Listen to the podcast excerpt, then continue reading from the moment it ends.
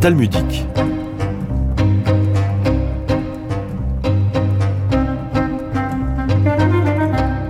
Annie Cohen-Solal, bonjour. Bonjour. C'est un grand plaisir de vous retrouver, Annie Cohen-Solal, cette semaine pour poursuivre notre conversation autour de la vie et de l'œuvre de Marc Rothko, dont euh, vous venez de faire paraître une biographie qui fera date, intitulée tout simplement Marc Rothko. C'est aux éditions Gallimard, un cadeau pour l'esprit, un voyage dans les hauts pays.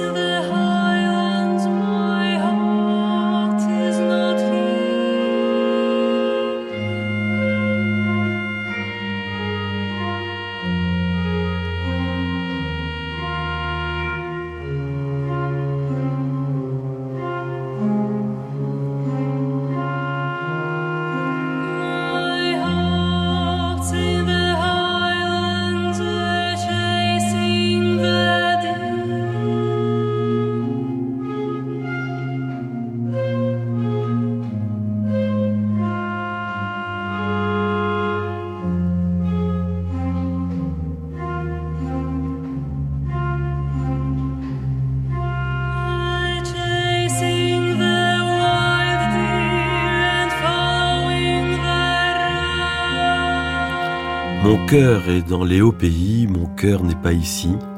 Mon cœur est dans les hauts pays, à la poursuite des cerfs. Poursuivant le cerf sauvage et suivant le chevreuil, mon cœur est dans les hauts pays, où que j'aille.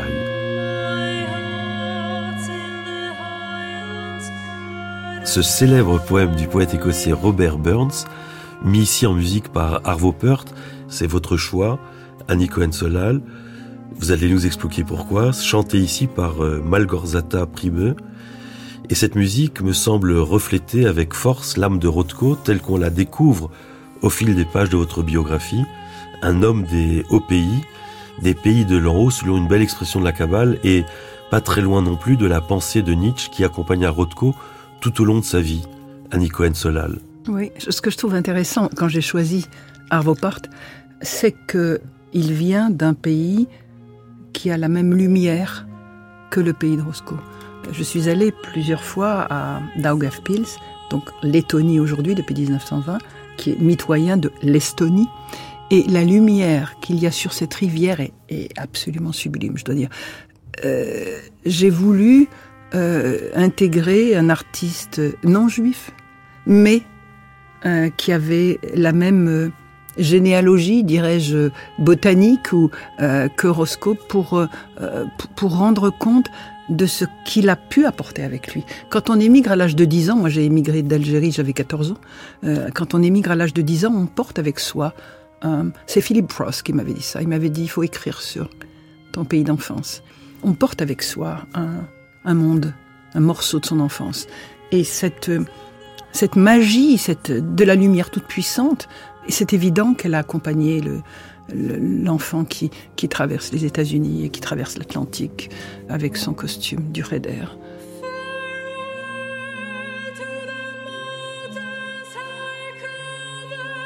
Nous nous sommes quittés euh, la semaine dernière sur l'idée de l'engagement de l'artiste, sur cette idée fondamentale du tikkun olam, sur le fait que l'art sert à réparer le monde, engagement dans la concrétude du monde que Rothko a toujours voulu articuler à une dimension spirituelle et méditative très forte, dont il avait certainement fait l'expérience dans son enfance à Dvinsk, à l'époque où, à dix ans, il écrivait de la poésie en hébreu, vous l'avez évoqué, parlant du ciel et des anges, du Messie et des nuages, de la pluie et de la beauté de l'arc-en-ciel.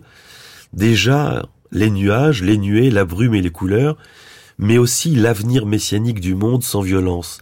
Cette spiritualité, dont il faut dessiner les contours de manière plus précise, va se retrouver dans ces tableaux, tant dans la forme que dans les couleurs.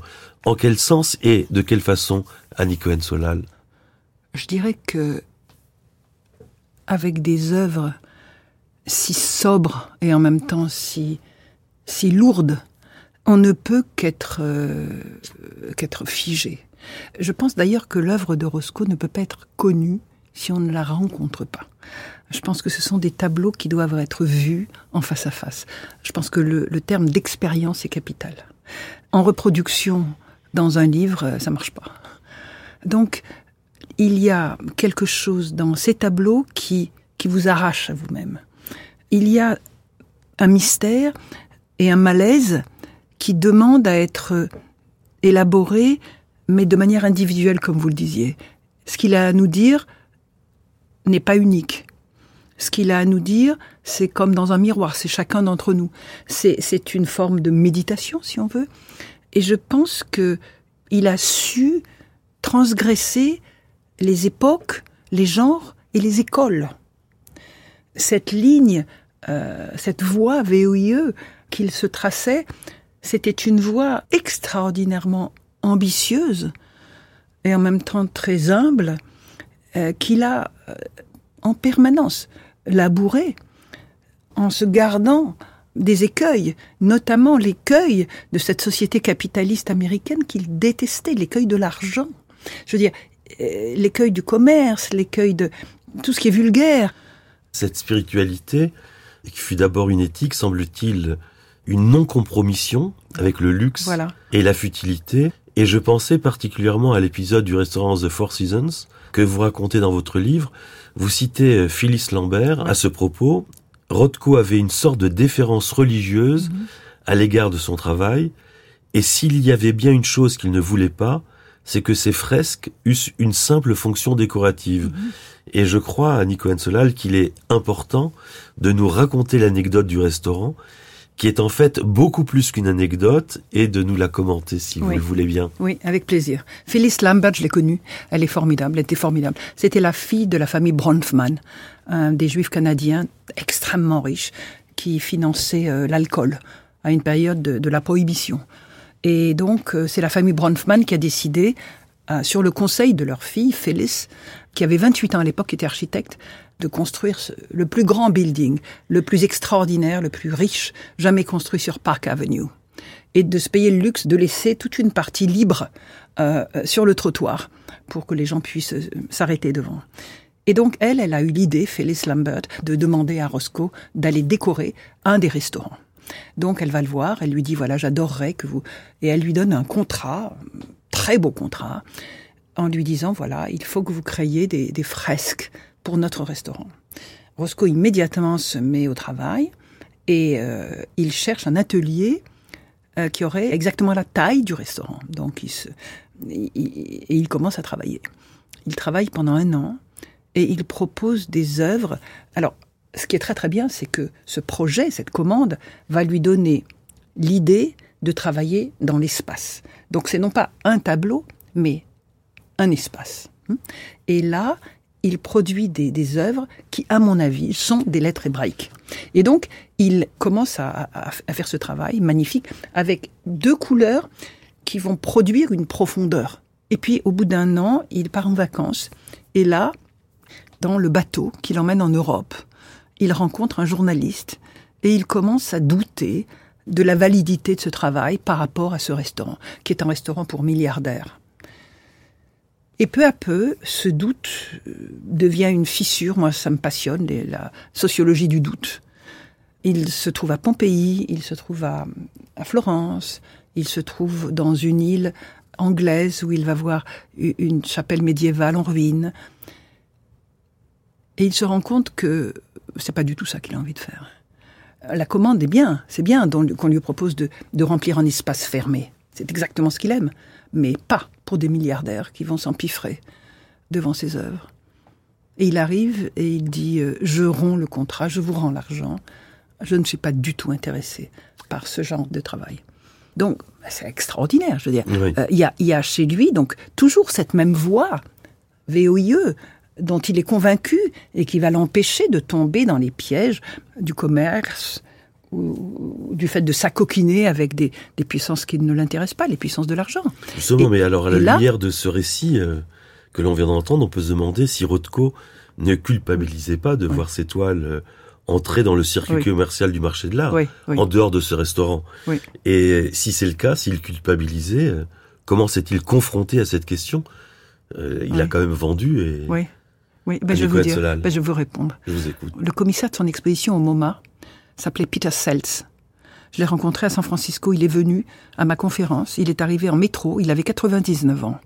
Et il m'a raconté ce ce qu'avait été son exposition Roscoe au MoMA, que Roscoe en était malade, le succès le rendait malade, il avait vomi.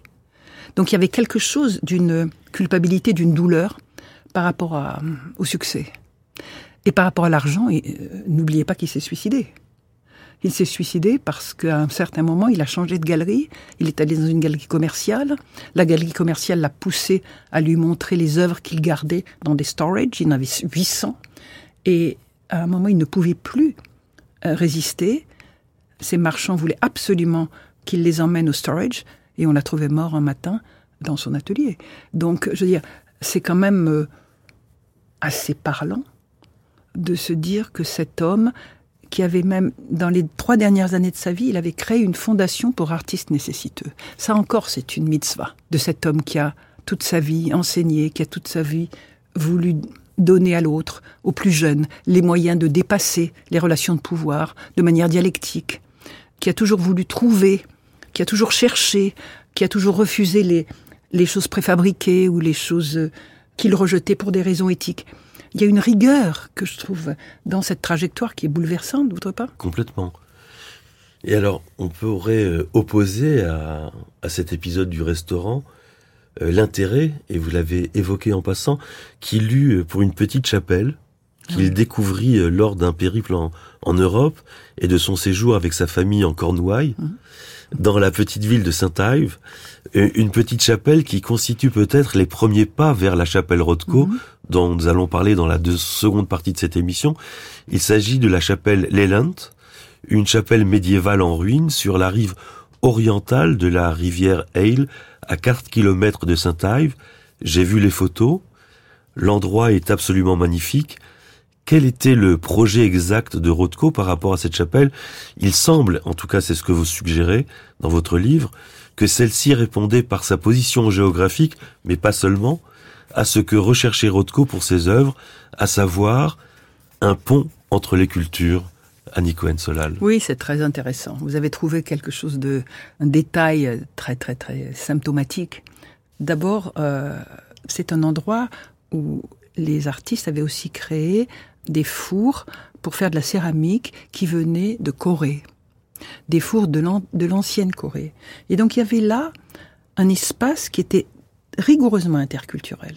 Moi, je pense que c'est vraiment par rapport à ce nouveau genre d'anthropologie que Roscoe s'est situé. Parce qu'aujourd'hui, l'anthropologue indien qui vit à, New York, Arjuna Padura, appelle les sphères d'appartenance.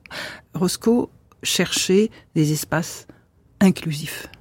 Et ça, c'était un espace inclusif, d'autant plus qu'il y avait des mégalithes de l'époque celte, etc. Donc là, il a trouvé un sens euh, dans cette chapelle médiévale proche de ces fours. Euh, donc c'était à la fois les artistes et les artisans, c'était les Britanniques et les Coréens, et, là il était bien, euh, par opposition à, à cet argent tout puissant que la ville de New York exudait et qu'il rejetait.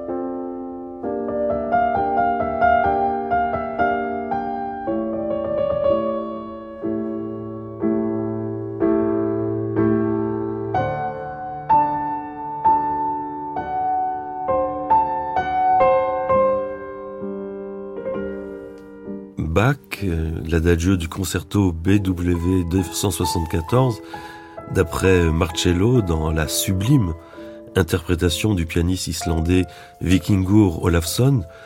Quelle beauté J'ai pensé euh, à Nico Ensolal que cette musique de Bach était comme une invitation à entrer dans la chapelle dite chapelle Rothko qui se trouve à Houston dans les jardins du musée de Ménil.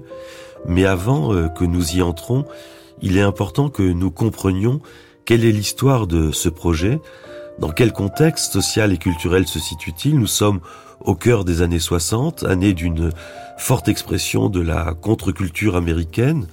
Ce n'est pas anodin et euh, c'est important, je crois aussi, souligner, en tout cas dire, qui étaient euh, les mécènes qui lui ont proposé ce projet à Nico Solal.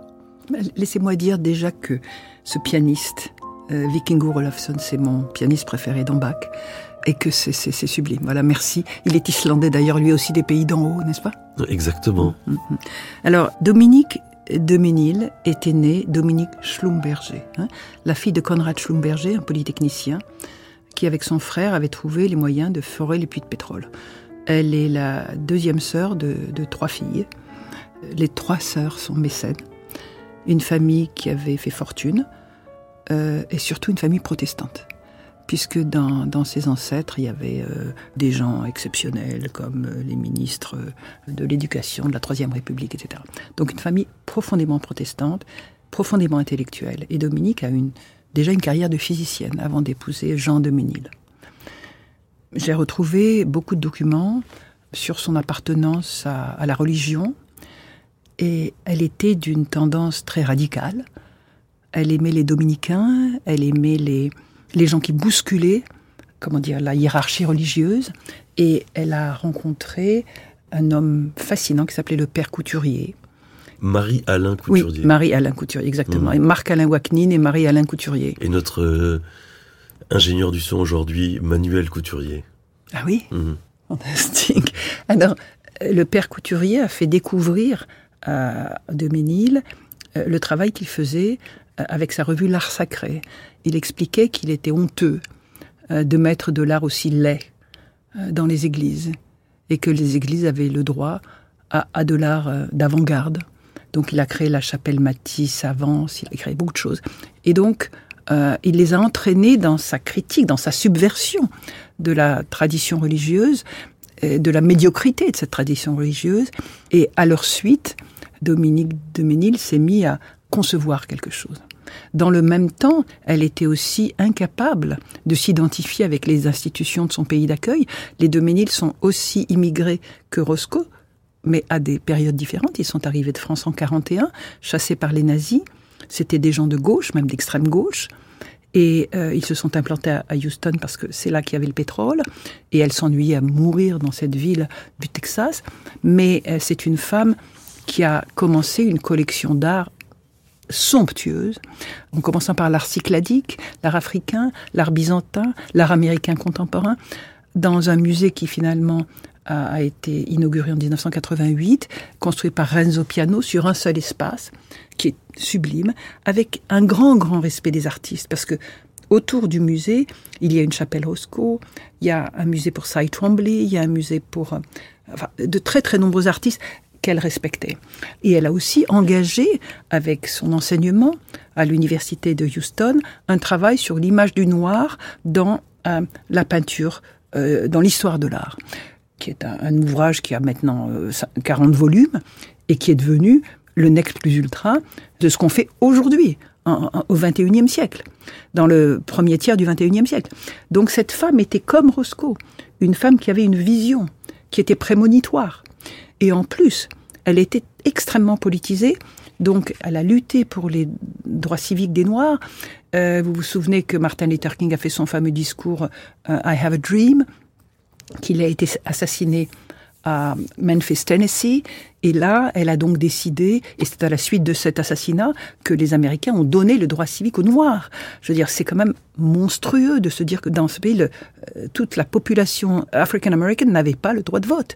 Et donc, euh, Dominique Menis s'est impliqué pour que le maire de Houston les aide avec eux pour financer une statue à la mémoire de Martin Luther King. Le maire de Houston a refusé. Et donc, elle a pris cette statue, le Broken Obelisk de Barnett Newman, et elle l'a mise sur son territoire. C'est-à-dire que elle a créé un territoire autonome, qui était un territoire radical, un territoire de gauche, un territoire éthique, dans lequel euh, les, les Noirs avaient les mêmes droits que les autres.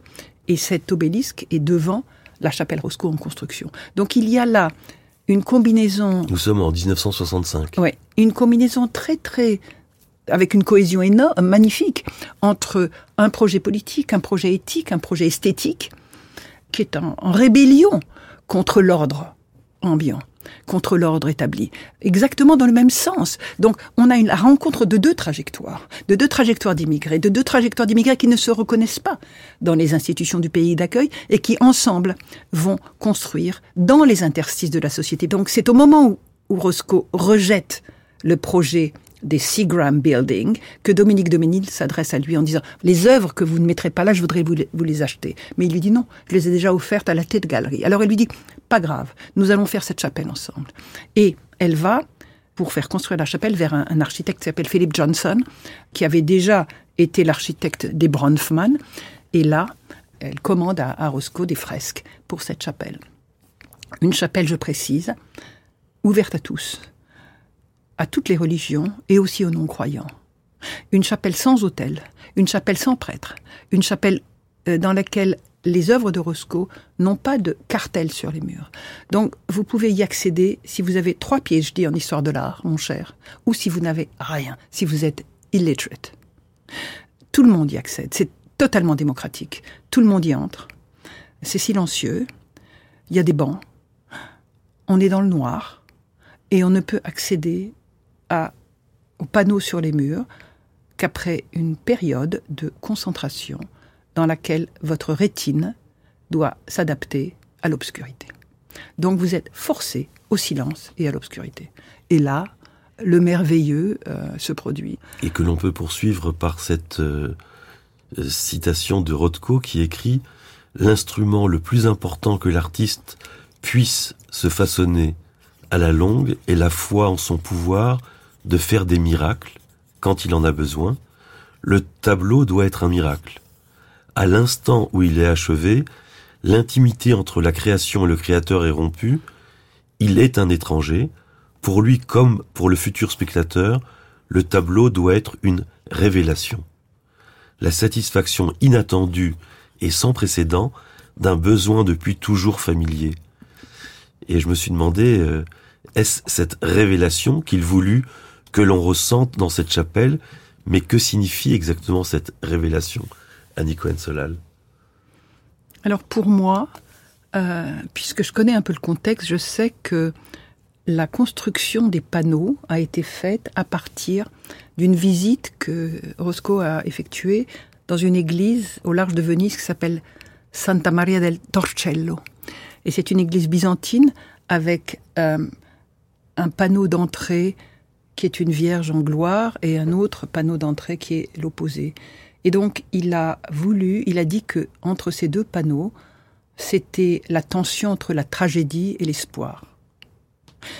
Pour moi, c'est très précis. Il a dit que c'est ça qu'il voulait reproduire. Pour moi, c'est très précisément cet espace qu'il a construit qui montre qu'il a tout à fait conscience des réalités du monde qui l'entoure de la réalité sociale des Noirs américains et qui lui permet de transcender le concret par un projet qui va reproduire ce grand écart de manière transgressive pour porter vers l'au-delà et pour porter vers un autre espace, l'espace d'intégration. Je pense à ça euh, aujourd'hui, je pense à ça aujourd'hui, avec, euh, avec les troubles du monde que nous vivons. Je pense à ça aujourd'hui en ayant en tête le travail que fait Daniel Barenboim avec Edouard Saïd dans son orchestre Le Divan. Je pense que ces créations-là sont des créations géniales de personnalités en avance, d'artistes, de créateurs, qui n'ont rien à voir avec les, les, politiques, avec les rapports de force politiques, avec les populistes. Je pense que là, le, le, le travail de ces deux individus, Dominique Doménil et Marc Rothko, Daniel Barenboim et Edouard Saïd, euh, doit nous porter aujourd'hui. Je pense que c'est vers eux qu'il faut regarder. Je pense que c'est grâce à eux que nous pouvons, euh, nous pouvons nous orienter, nous pouvons travailler, parce que tout, tout ça, c'est un projet politique. Et je pense que cette chapelle, euh, j'ai aussi euh, organisé autour de cette chapelle un colloque dans la Fondation des Treilles, qui a été fondée par la sœur aînée de Dominique de Ménil, euh, dans le sud de la France. Et là, j'ai fait venir des, chercheurs de 21 à 85 ans pour Revisiting the Roscoe Chapel. le catalogue paraîtra aux éditions Brepols l'année prochaine. Et là, il y avait un, un très grand savant qui s'appelle Sheldon Noodleman, d'origine lituanienne, qui avait écrit un texte sur la chapelle Roscoe et qui a revu son texte. Et dans son texte, il a compris que le secret de cette chapelle, c'était les calculs mathématiques que Roscoe avait faits de three quarters of an inch, c'est-à-dire de 2 mm et demi, pour déporter le premier panneau d'entrée vers la droite, de telle manière que le visiteur soit pris dans un déséquilibre et soit aspiré dans l'ensemble des panneaux. Mais c'était d'une sophistication extrême le travail que Roscoe a fait par rapport aux couleurs, par rapport euh, aux calculs mathématiques, par rapport à la géométrie, par rapport à l'ensemble. Et surtout, Roscoe a exigé par rapport à Madame de Ménil que la lumière vint d'en haut. Et Madame de Ménil s'est battue avec Roscoe contre l'architecte Philip Johnson et elle a dit, je vous le dis en anglais parce que c'est trop beau, The architect had to bow in front of the artist. Et l'architecte a dû s'incliner devant l'artiste. C'était ça, Dominique de Ménil. Elle donnait à, Roscoe la puissance absolue. Et elle a inauguré la chapelle un an jour pour jour après le suicide de Roscoe, en faisant un discours absolument sublime euh, sur le fait que on n'avait pas besoin de mots, on n'avait pas besoin d'images. Et elle a fait de cette chapelle le lieu le plus visité des États-Unis en invitant euh, tous les grands leaders euh, de, la paix, le Dalai Lama, Nelson Mandela, Jimmy Carter, etc. Donc on, a là la production d'un espace unique au monde qui vient de ce gamin de Dvinsk, l'élève du Cheder de Dvinsk en, Lettonie. Alors ce qui est beau, vous venez de parler de la lumière qui vient d'en haut, et je pensais à, à cette phrase que vous citez quand vous citez Rothko qui dit la couleur, ce n'est pas ce qui m'intéresse, c'est la lumière que je recherche. Et je me suis posé en lisant cette phrase, quelle lumière a-t-il trouvé et quelle lumière nous a-t-il transmise? Et en vous écoutant à l'instant euh, parler du projet presque euh, politique ou du projet mm-hmm. politique de, cette chapelle, euh, j'ai senti peut-être toute la force de l'expression tikkun olam, la mm-hmm. réparation du monde mm-hmm. que nous avons évoquée, est-ce que c'est cette lumière qu'il nous, il a trouvée? Est-ce que c'est cette lumière qu'il nous transmet, cette respiration du monde? Parce que les hommes, un jour, que Rothko espérait euh, proche, parce que dans l'un de ses poèmes que j'ai lu en hébreu, le poème s'appelle euh, Le Messie. Il dit le Messie est là, le Messie arrive, le Messie viendra. Et je me suis demandé si c'est pas cette lumière messianique de la possibilité de ces retrouvailles de, de l'homme pour l'autre homme, de cet humanisme de l'autre homme dont parlait euh, Emmanuel Lévinas. Oui, on est, on est dans des territoires euh, euh, identiques, enfin, on est dans le même monde. On est le. Lévinas, c'est un homme que j'ai adoré, que j'ai écouté, que j'ai. J'allais à ses, lectures de Rachi tous les samedis matins avec Jules Brunswick à Legnaud, au métro Porte d'Auteuil. Et euh, on est exactement dans les mêmes territoires. Je dirais qu'aussi que dans cette euh, trajectoire, dans cette découverte, dans cette création, il y a le fait que tout homme est agent de sa propre vie.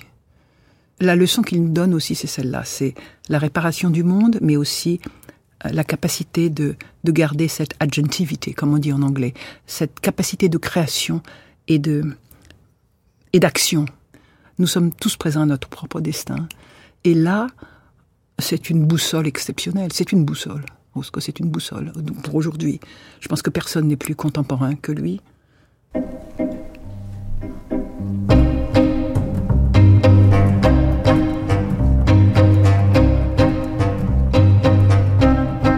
Merci à Nico Solal pour ces deux semaines d'un très beau voyage au cœur du mystère de la transcendance de l'œuvre de Rothko. Je rappelle le titre de votre très beau livre, Marc Rothko.